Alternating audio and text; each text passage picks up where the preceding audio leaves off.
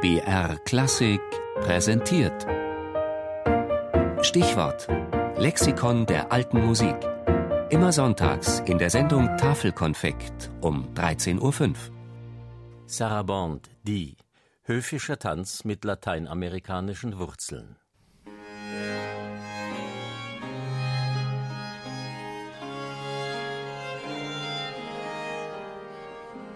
1583 wurde die Sarabande von Philipp II. von Spanien verboten, wegen ihrer außerordentlichen Obszönität.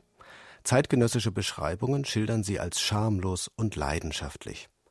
Noch 1862 schrieb der Danziger Tanzlehrer Albert Zerwinski in seiner Geschichte der Tanzkunst Besonders provokativ muss die Sarabande gewesen sein, die ungefähr 1588 bekannt wurde und ihren Namen von einem Teufel von Weib in Sevilla oder Guayaquil an der Westküste von Südamerika haben soll. Der Pater Mariana ließ sich angelegen sein, sie in einem eigenen Kapitel seines Buches De Spectaculis zu bekämpfen, indem er ihr vorwirft, mehr Unheil angerichtet zu haben als die Pest. Erste Quellen verweisen auf eine Herkunft aus Lateinamerika. Sehr schnell ist die Sarabande dann auch in Spanien nachzuweisen. Im kulturellen Austausch der ersten großen Kolonisierungswelle ist ein lebhafter und ausgelassener gesungener Tanz entstanden, der begleitet wurde von Gitarren und Kastagnetten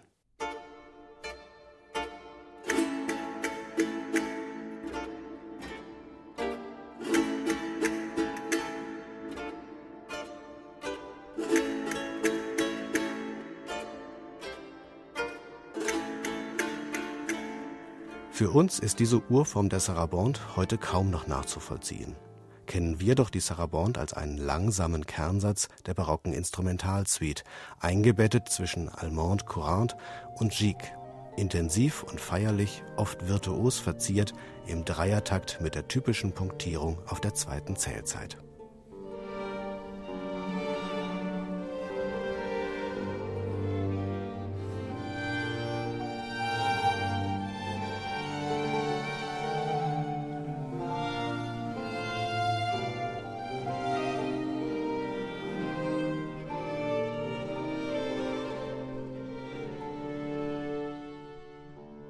Im Unterschied zu vielen anderen barocken Tänzen erlebte die Sarabande ihre Blüte als Instrumentalstück, während sie auch noch als Tanz in Mode war.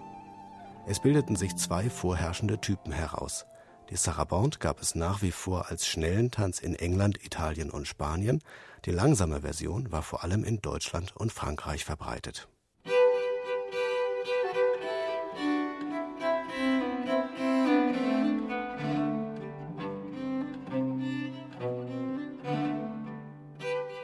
1750 kam die Sarabande dann aus der Mode. Erst seit dem späten 19. Jahrhundert wird sie gelegentlich wieder aufgegriffen.